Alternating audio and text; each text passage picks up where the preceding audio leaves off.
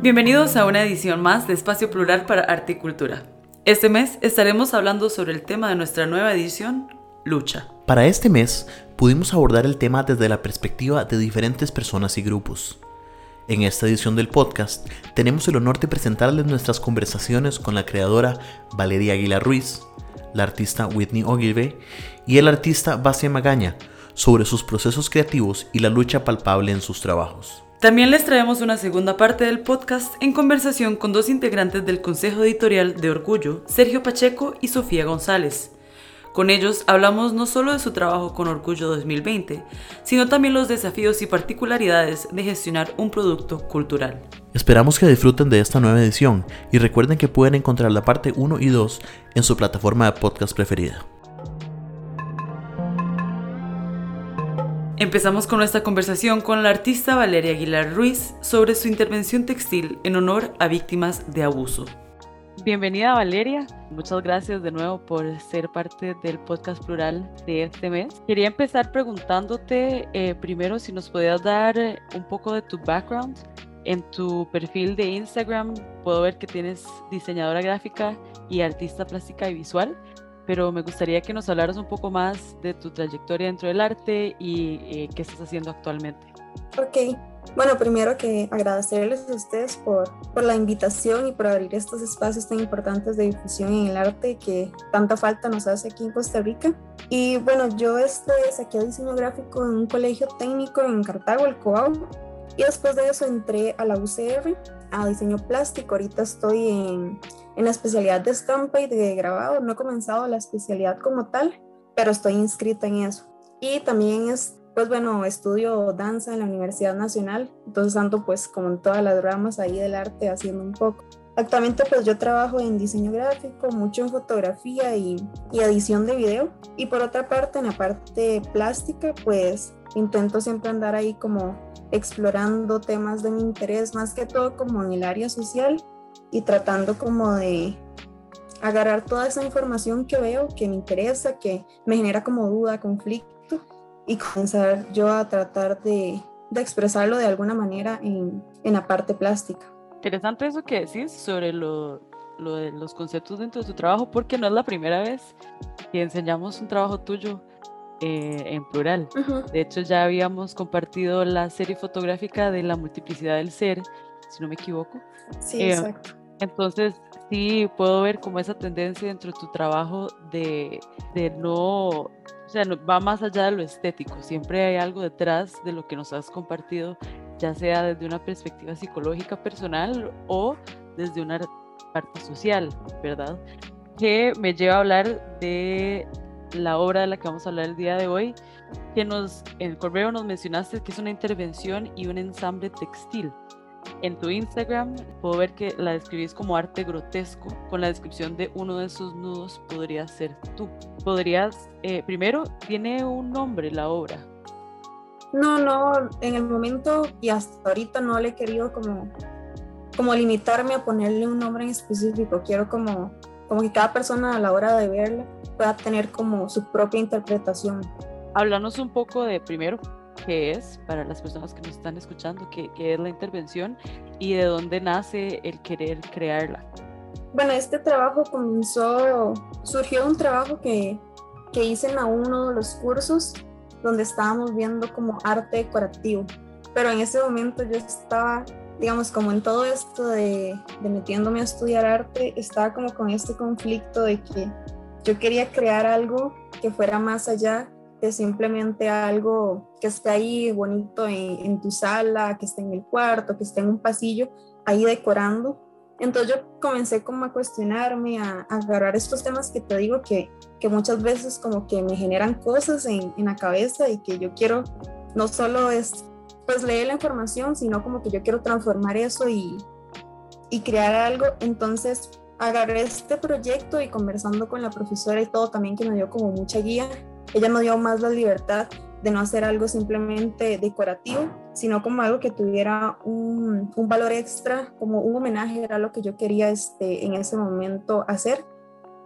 Y pues también estuve como durante ese tiempo que lo creé, estuve viendo mucha información sobre pues la violencia y todas estas olas sí que se estaban dando en el país y que yo sentía como que, digo, nada más como que los medios de comunicación lo, lo ponían ahí como que, bueno, pasó tal cosa, pero como que simplemente informaban ahí y pues no creaban o no hacían algo más que eso. Entonces yo por mi cuenta comencé como a investigar sobre las cifras de, de violación que usualmente eso pues no se expone, simplemente se ve ahí como te digo un título en las noticias, en el periódico, uno lo escucha por ahí. Ese momento fue del 2000, 2017, venían un montón de datos sobre abusos sexuales, bueno, hay un montón como de clasificaciones también, y a mí me generó un gran impacto ver el gran número. E igual también yo creí como, bueno, es que aquí está como esta cifra, pero yo creo que todas las personas que pasaron por todo esto son más que un número ahí en, ese,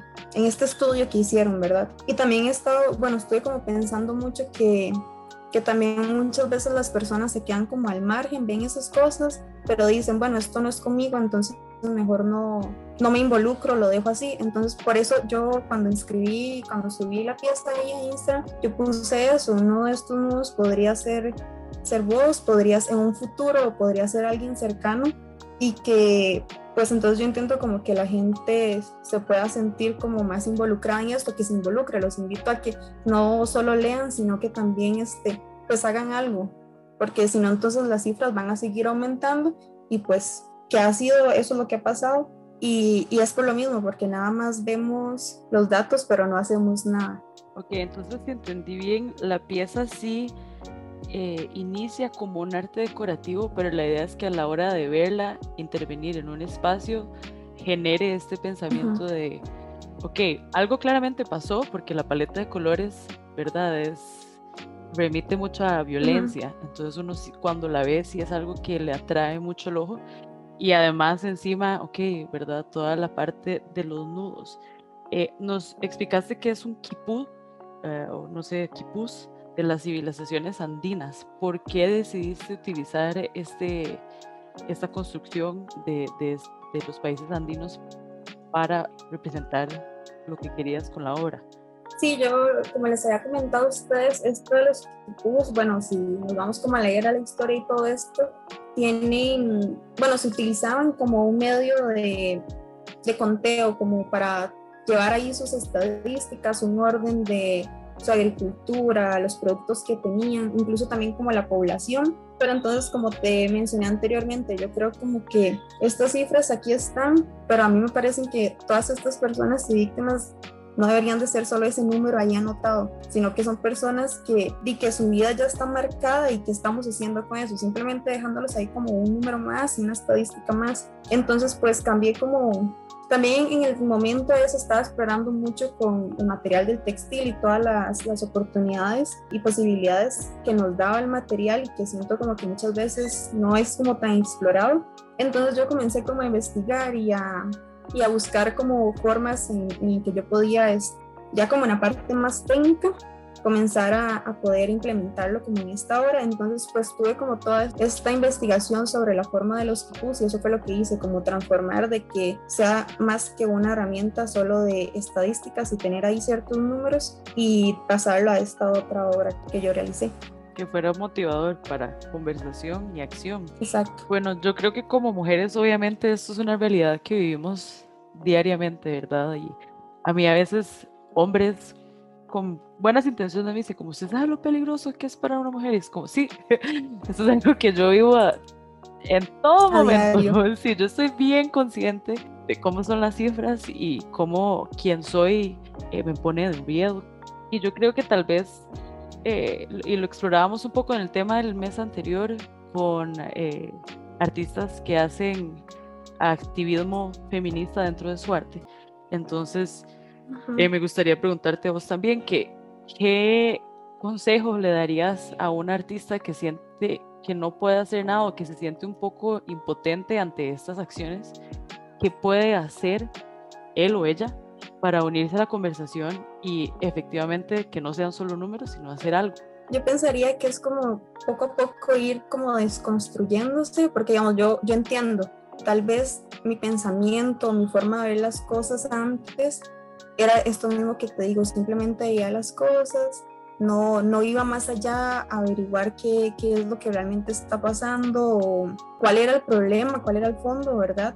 Entonces a mí me sirvió mucho como, no, no considero como que ahorita sea una activista como tal o un artista, siento como que estoy en proceso y me gustaría llegar a hacerlo. Creo que todavía me faltan muchas etapas, pero hasta lo que he llegado a hacer hasta el momento, pues eso es lo que yo he intentado hacer, como ir poco a poco informándome, deconstruyendo todas esas ideas que me limitaban y que sí, como que me tenían en este cubito que no, no me permitía como llegar a explorar más o a expresarme más allá. Por eso, por el miedo de que a veces la gente cree como que el arte es esto, esto y esto, y que si no es muy bonito, ay no, eso no es arte, porque tienen como una idea esto, de que el arte es siempre muy bonito y así. Y como digamos, este, lo que también mencionaste, esto del arte grotesco, que ahora es como algo también diferente y que no, no todo el mundo le gusta o no todo el mundo tiene como, no considera como que esto sea parte del arte. Entonces, pues eso fue lo que yo, lo que yo he ido como haciendo, que te digo otra vez, fui como de construyéndome, educándome para ir poco a poco construyendo y ir atreviéndome a crear otros espacios, pensando siempre en qué es lo que a mí me interesa, qué es lo que yo quiero expresar y aceptando también que no a todo el mundo le vaya a gustar, tal vez pues no, no siempre yo voy a tener la razón, no todo el mundo va a tener este, siempre mi mismo pensamiento. Puede que tal vez piensen otras cosas diferentes o pueden expresarlo de manera diferente, pero yo creo que es eso, como ir este, siendo consciente de esas cosas y pues no limitarnos también. Qué importante, ¿verdad? Aceptar que uno está en, en el inicio de un proceso y que cada cosita que hagamos o cada intención que tengamos de seguir aprendiendo realmente suma a esta lucha que es, ¿verdad? Querer hacer un espacio más seguro para todos y para todas. Entonces, sí, me parece muy valioso eso, de parte de un artista que, que ya está creando piezas que generan conversación y generan pensamiento. Bueno, todos estamos, todos estamos aprendiendo. Aquí vamos sí. con calma. Bueno, muchísimas gracias nuevamente por todo esto. Eh, vamos a estar eh, presentando eh, fotografías de la obra en nuestro perfil, pero también pueden verlo en tu perfil que es va.artista en Instagram. Y no sé si tenés alguna, algún mensaje final que te gustaría decir o algún proyecto en el que estés trabajando que nos gustaría compartir.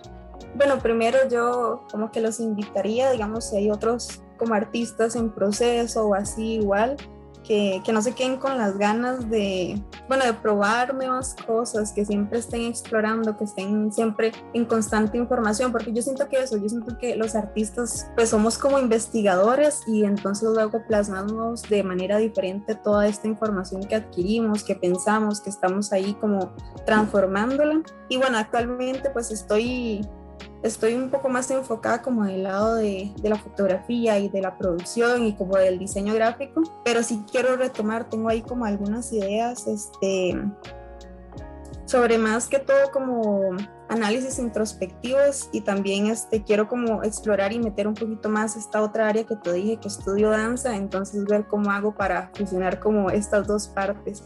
Ahorita como nos hemos mudado tanto a la virtualidad, entonces pues he estado ahí como experimentando un poco y explorando sobre la videodanza y videoarte y todo esto. Entonces no tengo nada en concreto, pero estoy por ahí explorando a ver si surge algo. Qué chido, qué chido. Bueno, esperamos ver algo en ese rubro pronto y de nuevo, muchísimas gracias Valeria. Eh, esperamos tenerte pronto otra vez aquí en Plural. Sí, nos vemos. Muchísimas gracias a ustedes.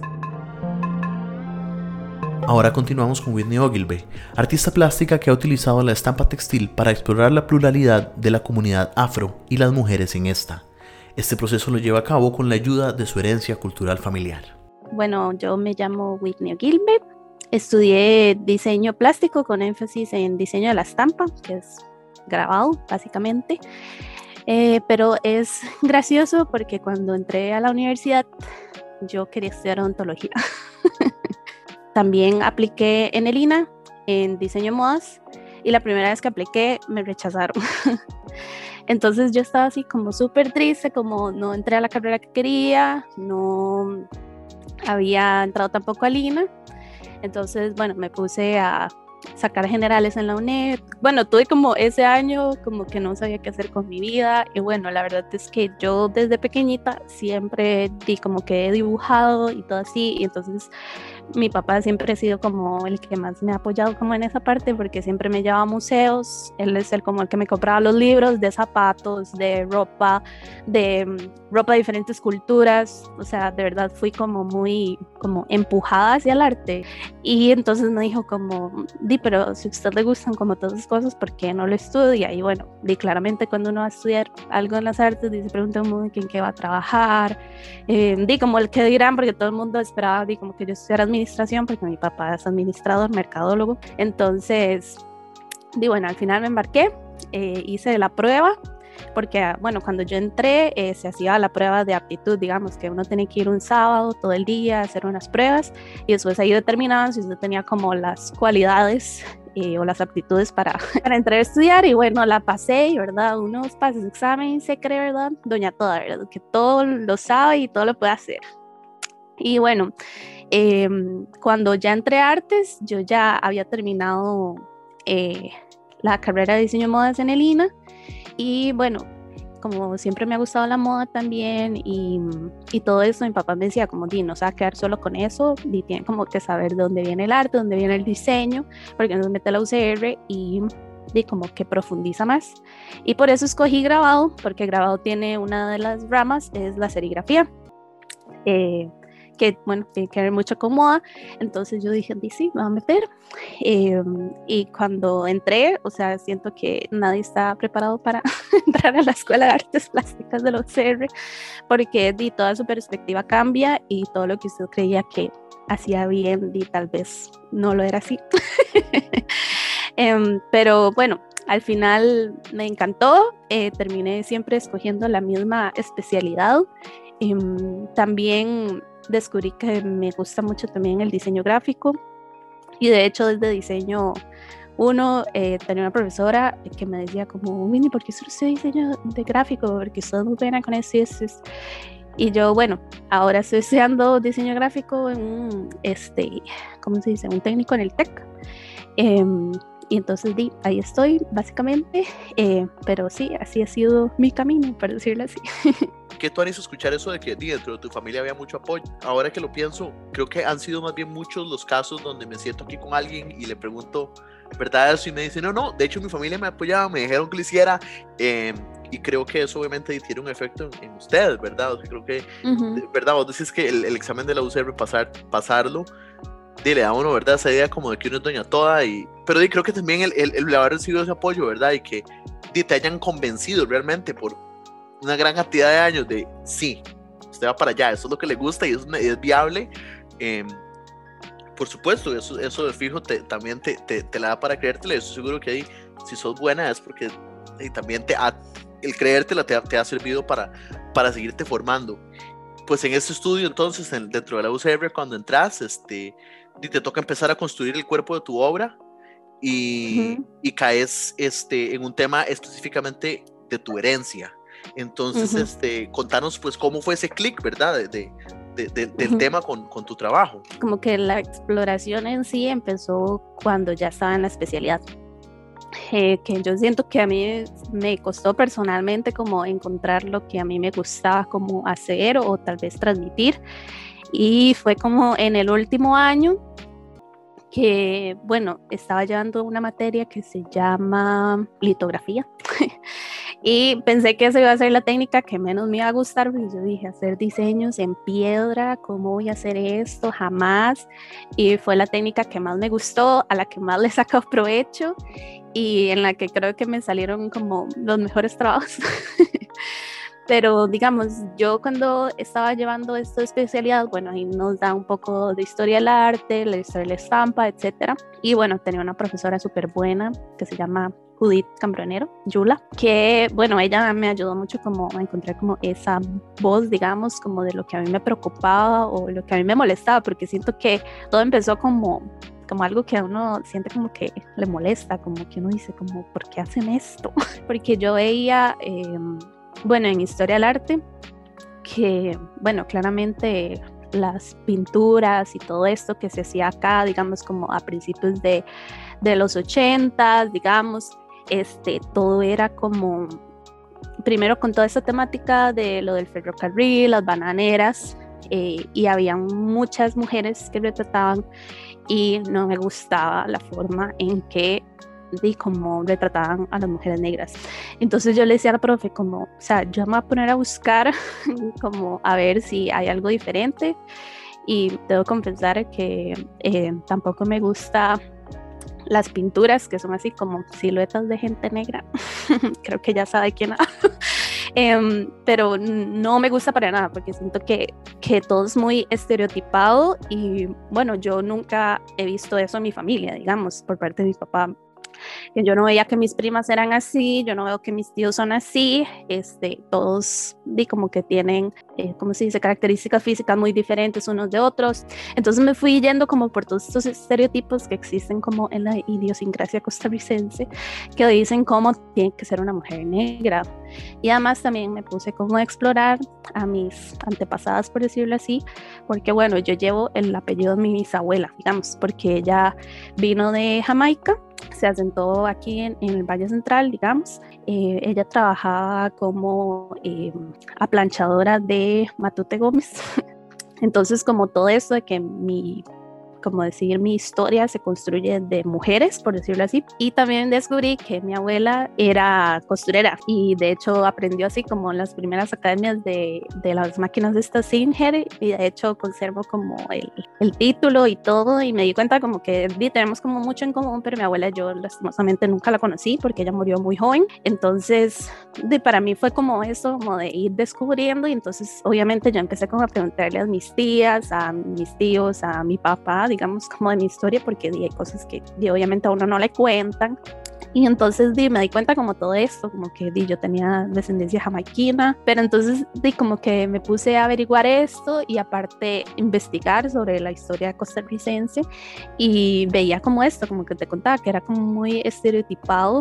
Y entonces el primer trabajo que hice es como eh, haciendo como un homenaje, básicamente como a mi herencia, más que todo aparece mi bisabuela, mi abuelo y mi abuela, mi papá y algunos de mis tíos. También aparece una tía mía que también se murió cuando yo era chiquitita y que también tenía como mucha cercanía con ella, pero digamos, solo me acuerdo de cosas muy, muy vagas, digamos. Y el segundo trabajo fue eh, como representar a todas mis primas y ver como lo plural que es eh, de los, las afrocostarricenses, eh, que todas tenemos el pelo distinto, todas tenemos cuerpos súper distintos, este, todas tenemos color de piel distinto, a pesar de que, de que nos encajan simplemente como negras, pero es una gama súper amplia. Y entonces yo puse como todos esos estereotipos que nos dicen como desde pequeñitas, o sea, porque, bueno, mi mamá es blanca y entonces todo el mundo siempre le decía como, ay, su hija es adoptada o usted la mamá es chiquita o, o, la gente que siempre quiere tocarle uno el pelo.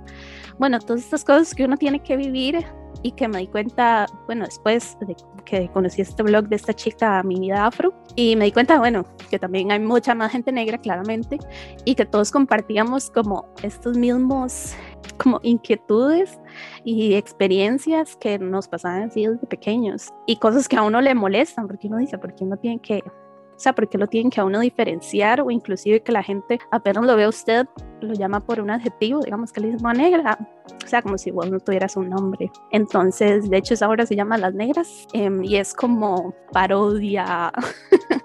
inquietud de todo, porque de hecho es un libro arte en el que puse como todas esas experiencias, mapas, bueno, de todo. Entonces, básicamente por ahí es que se ha ido como mi exploración eh, artística, por decirlo así, y, y que me gusta y, y, también que me he dado cuenta que no hay tantos artistas negros y que muchas de las obras que yo vi que no me gustaban eran hechas por artistas blancos. Era una visión de alguien que no lo vive, me explico. Entonces, di como que existen todas esas cosas y que a veces siento que la gente no se lo pregunta, porque de hecho hasta la misma profesora me decía como, o sea, yo no le había puesto atención a eso. Y después de que yo me puse así como, no puedo creer que esto parezca así, así, así. Y ella me decía, sí, o sea, todo lo que decís es totalmente válido. Qué, qué, rico todo esto que me decís, porque bueno, ahí obviamente, por un lado, me, me, me cruzas lo, lo, que descubriste, ¿verdad? En contexto como, como social actual, ¿verdad? De, de las experiencias compartidas con otra gente que no, que no conoces eh, y que pues llegas a ese ganamiento emocional, social, digamos, a través del, del, del, blog de mi vida afro, que definitivamente puedo palpar el, el, el trabajo que hacen y, y lo, lo, visibles que están y los mensajes que comparten con tanta fuerza. Y, y por otro lado, pues me encanta todo lo que decís, ¿verdad? De que llegaste a a descubrir a mucha, a mucha parte de tu familia que, con la que no habías conectado y luego el arte, ¿verdad? Te, te llevó a, a, a, conectar con ellas, este, ¿verdad? Digamos, en su, en su mayoría este, mujeres, por lo que me comentas. Y entonces, al, al, final de este proceso, ¿verdad? Más allá de lo que me contaste, que tu profesora notó que, que tenías la razón, que estaban siendo representados por personas que, por artistas que no compartían la misma experiencia de ustedes. ¿Qué encontraste al final? ¿Qué conclusiones te dejó, pues, pues todo ese cuerpo de trabajo? Pues que básicamente tenemos que producir, que hay que estar generando estas imágenes, porque si no, las mismas personas que vengan atrás mío y que tengan las mismas inquietudes se dan cuenta que que, que nada se generó y que eso se quedó como ahí y que las mismas personas siguieron creando ese mismo trabajo y que no hay nada como que critique eso.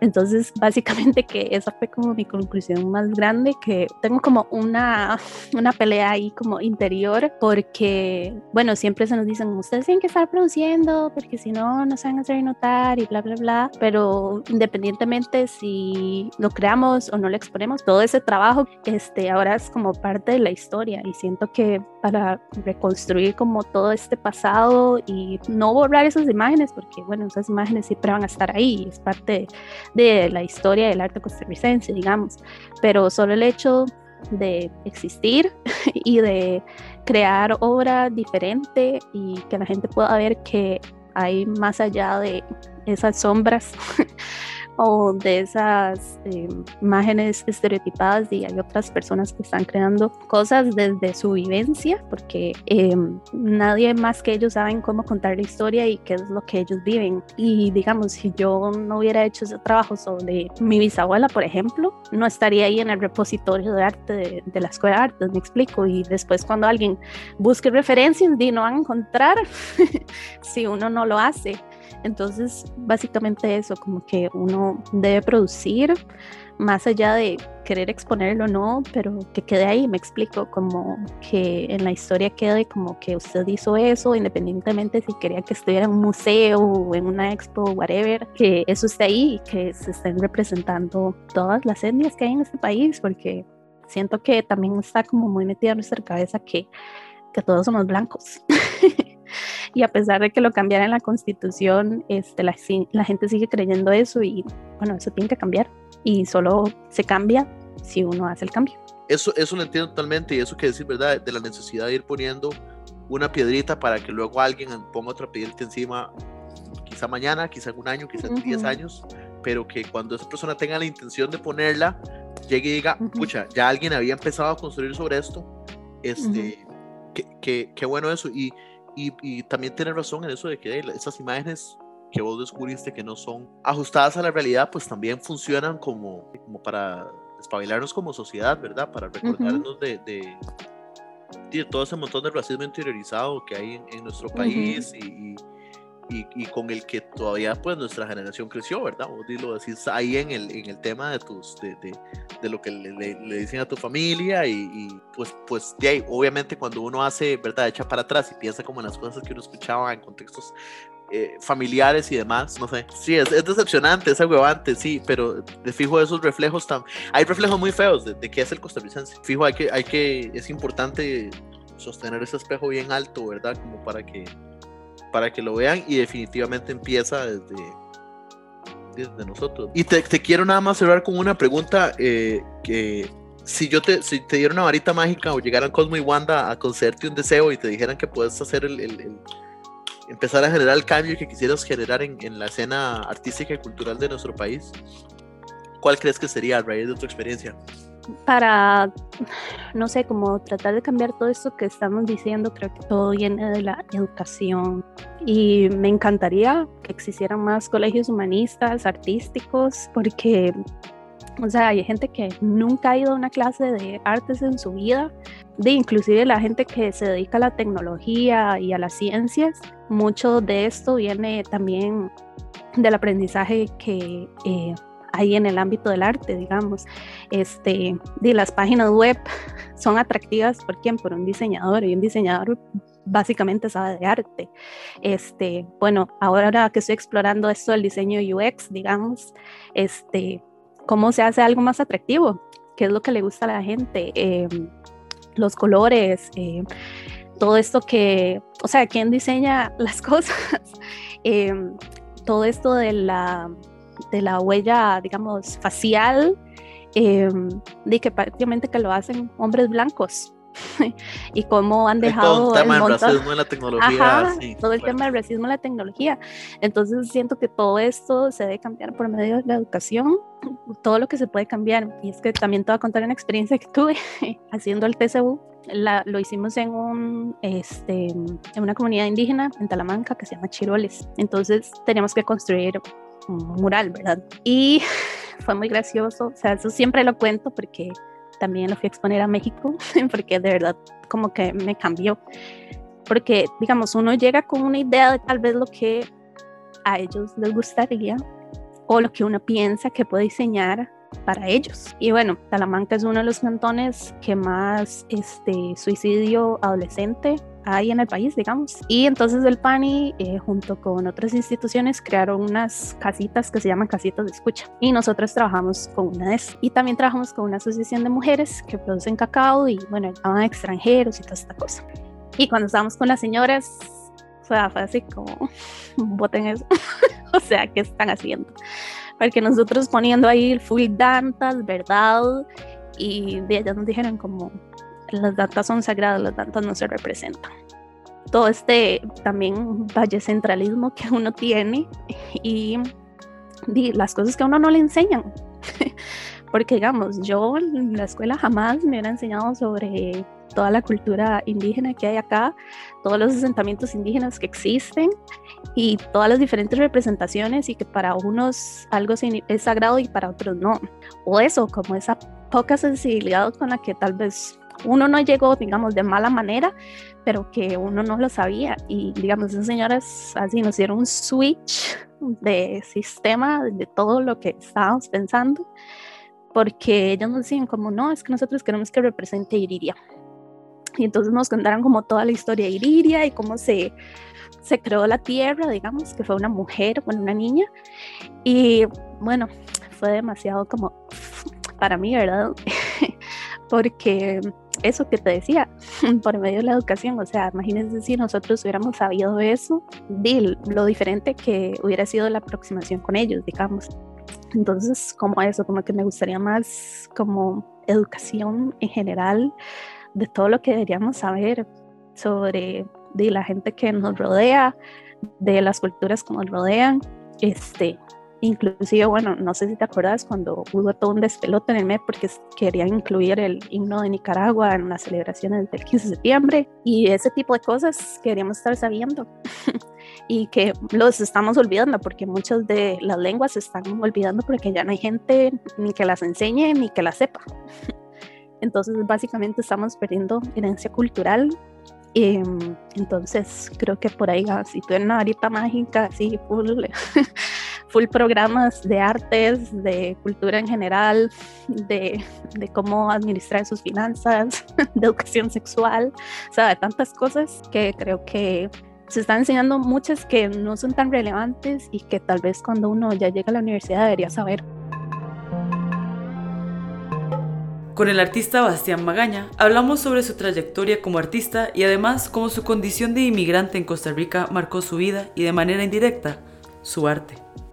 Y bueno, aquí estamos con el artista y creador Bastián Magaña el día de hoy. Eh, muchas gracias por estar con nosotros y por aceptar nuestra invitación. Bienvenido a Espacio Plural. Eh, hola, soy nuevo en esto, entonces espero que los que escuchen les caiga bien y si no, pues ya mucha gente me odia, ya estoy acostumbrado. No, no, gracias, gracias Raquel. Entonces, bueno, es un gusto. Espero que, que disfrutemos esta, entrevista. Ese pequeño espacio, súper.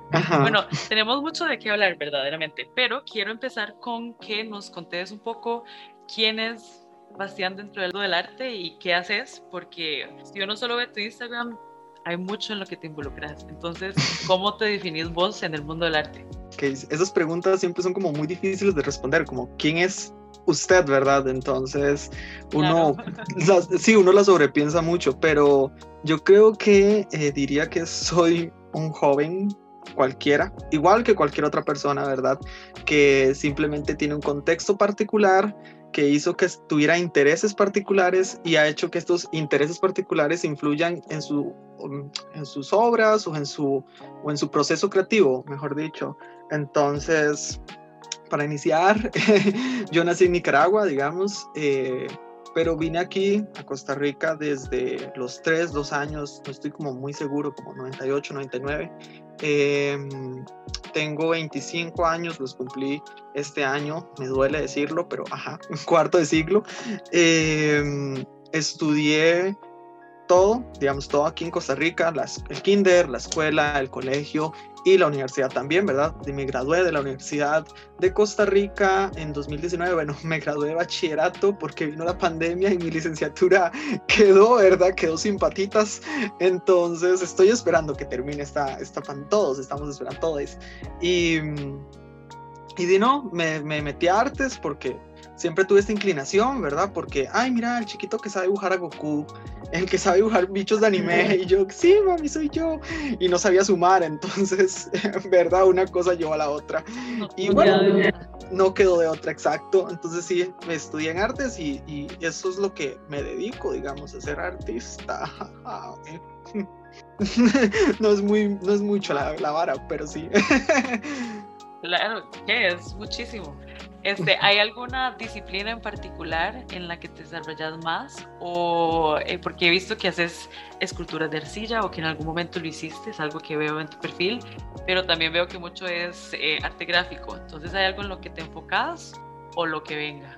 Eh, yo me suelo considerar como artista, o sea, estudié artes plásticas, ¿verdad? Diseño plástico con énfasis en diseño escultórico. Mi especialidad es escultura pero eh, muy sinceramente me gusta más como llamarme artista visual, porque cuando uno se gradúa o cuando uno está en medio de la carrera, uno se inclina por ciertas cosas. Es como, ay, madre, yo quiero ahora hacer esto, o me gustaría hacer esto y meterme en esto. Entonces entro ahora, o me considero entrar en esta categoría, digamos, súper random, súper nueva. ¿eh?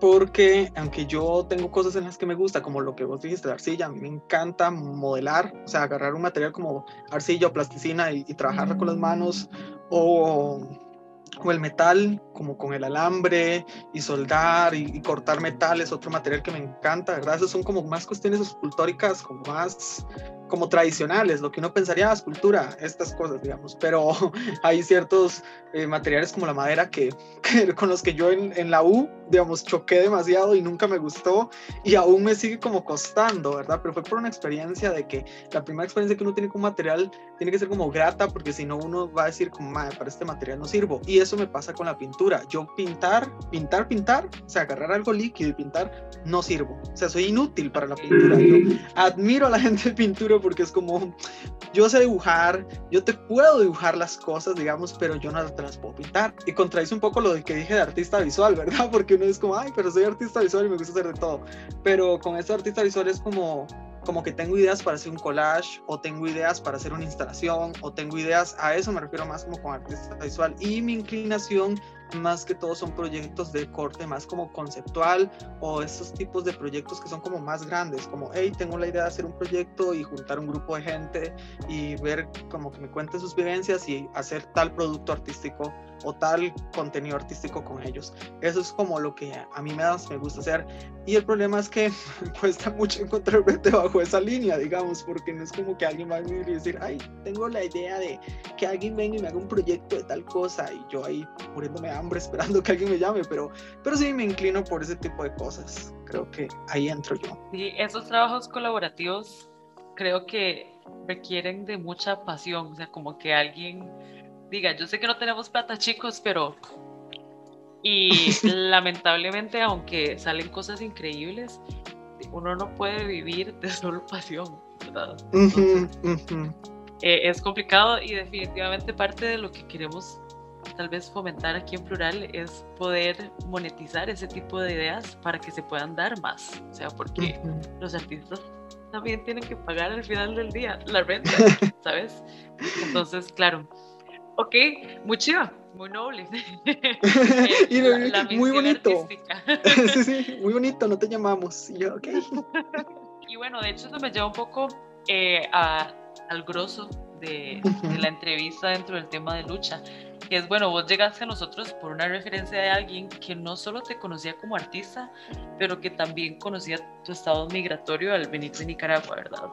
Ujú. Em, me contaste también hablando antes de la entrevista que tal vez de manera inherente no hay algo así como, claro, mi lucha como inmigrante dentro de tu línea de trabajo, pero que ahorita estás desarrollando un trabajo con Teorética que está en proceso de salir y que has analizado ciertos aspectos de, de esa condición de migración y, y me gustaría que nos contaras un poco de cuáles han sido esas realizaciones a las que has llegado a través de este proceso. Claro, claro. Y yo no, no me gustaría. Mentira, no.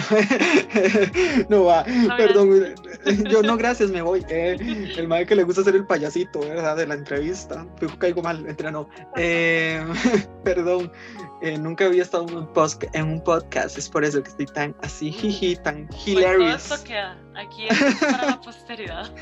que me odien, que me odien. No, no. Eh, la cuestión es que sí, ya te había contado un poco y, y mucha gente, porque eso es algo que yo remarco mucho cuando me conocen. eh, cuando uno es de otro país, eh, y más de un país como Costa Rica, que no quiero decir que es un país muy xenofóbico, pero todos los países tienen xenofobia. O sea, eso no es como un secreto, es como todos tienen un rango, un nivel de xenofobia, no sé. El problema es cuando usted viene de cierto país en específico que limita con Costa Rica al norte, con el, que- con el cual hay una riña cultural, histórica grandísima, ¿verdad? Que no se puede como ocultar de la noche a la mañana. Entonces, para, por si a alguno le queda una duda, si a alguno le queda una duda, soy nicaragüense, digamos, nací en Nicaragua, hace poco conseguí la nacionalización, pero eso es toda una historia y todo un proceso larguísimo, ¿verdad? Entonces, cuando yo estaba pequeño, mi mamá siempre me contó, porque aunque yo me vine aquí de chiquitito, lo gracioso es que lo dije al inicio, ¿vieron? Lo volví a repetir. Cuando yo vine chiquitito, mi mamá siempre tuvo acento, mi papá también, pero para mí no, nunca lo, nunca lo sentía, digamos, el de ellos. Y además con el pasar del tiempo se les fue quitando. Pero ellos siempre me decían como, ay, usted es nicaragüense, ¿verdad? Usted, tiene que saber que usted es nicaragüense. Entonces yo lo decía como en el grupito de amigos, como, ay, yo soy de Nicaragua, en la escuela, yo soy nicaragüense. Y uno veía ya formas en las que uno lo trataban diferente o ciertos chistes o comentarios, digamos, aunque uno per se no tuviera como lo que socialmente eh, arraigamos o, asociamos, mejor dicho, a una persona nicaragüense como el acento, que ya dije, digamos, yo hablaba como cualquier otro chiquito de, aquí, digamos, porque me crié aquí. Me acuerdo que una vez le dije a, a la mamá de un amigo como, ay, sí, yo soy nicaragüense. Y la mamá como, ay, ¿en serio? Yo sabía porque tenés un alado diferente. Y yo, como en mi cabeza, como, pero yo hablo igual que usted. ¿eh?". Así como que mi jupa no entraba. Voy a contar pequeñas anécdotas, digamos, que han sido como pequeños microxenofobias, ¿eh? Pero sí entran en, en estos casos, ¿verdad? Estos pequeños actos discriminatorios. Una vez estábamos hablando, porque los chiquitos siempre tenemos la fascinación de ver quién es más en tal cosa. Entonces estábamos hablando de quién era el más blanco, porque además se le suman cuestiones de clasismo y de racismo, digamos, a, a la sociedad en general y a, la xenofobia también, ¿verdad? Entonces fue como que estábamos viendo que quién era más blanco, yo soy moreno, claramente, y un moreno no tan claro, pero tampoco tan oscuro, es un moreno como canelón, dirían algunos, un moreno ahí como, como de un color en específico, es que no sé cómo decirlo, ¿verdad? Uno no puede ni categorizar los colores de piel. Entonces, un amigo mío que tiene un tono de piel más oscuro, pero él nació aquí, dijo como, eh, me dice como, ay, bueno, yo creo que yo soy más blanco que Bastian. Y yo como, en mi cabeza yo no le decía nada, yo como, ok, todo bien, ya sé, porque Bastian es color nica. Y yo, ah, ok. Y yo de niño, o sea, uno tragando estos comentarios, uno como que iba, como con qué idea va a estar creciendo, ¿verdad?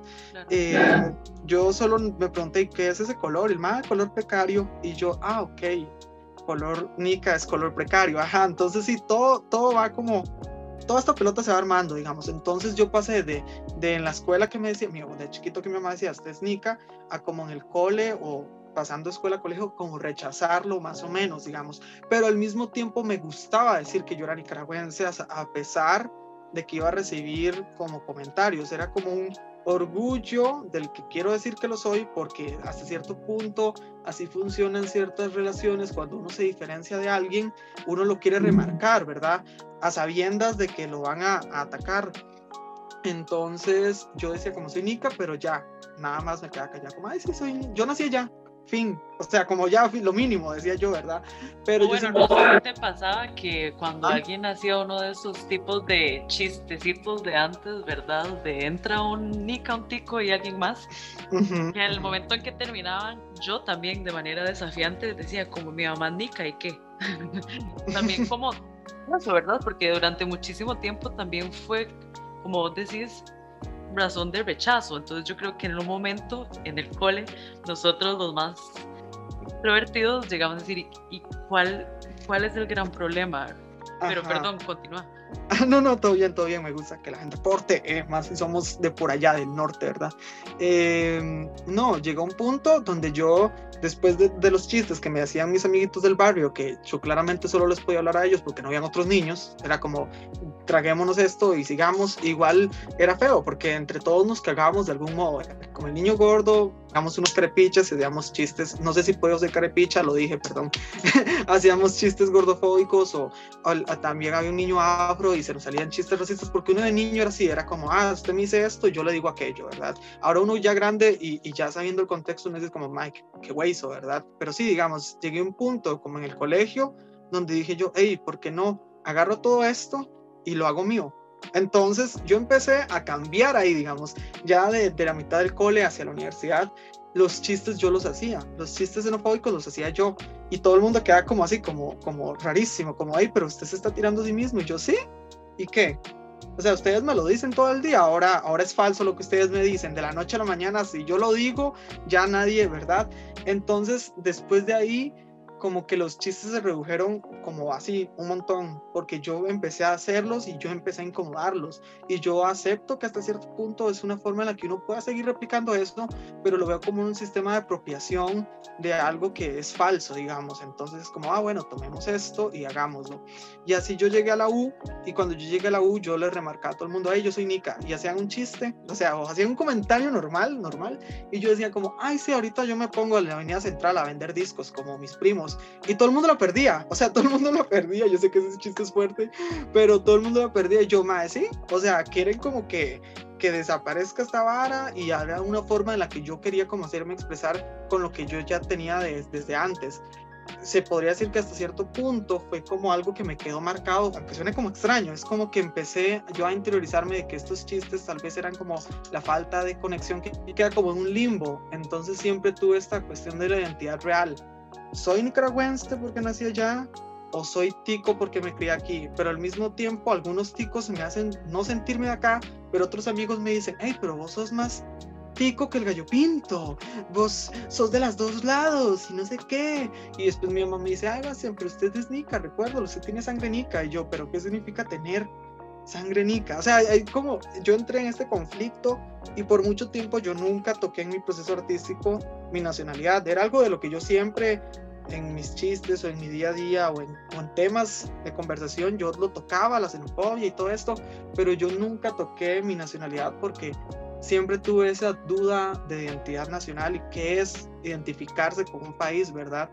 Y hasta hace poco, o sea, en, en la UCI hice uno que otro proyecto, como esas tareitas, una tarea como, ah, voy a hacer una tarea de tomar la, la no sé, la banderetica y algo de una cosa así como ejemplos súper tontillos que uno se acaba de la noche a la mañana, digamos, pero nunca lo hice con profundidad y ahorita con este proceso de teorética fue que yo empecé a, a explorar mi identidad nacional y cómo realmente yo me sentía. Entonces era como, no me siento acá, no me siento allá. Y en este proyecto trabajé con otras personas migrantes extranjeras, ¿verdad?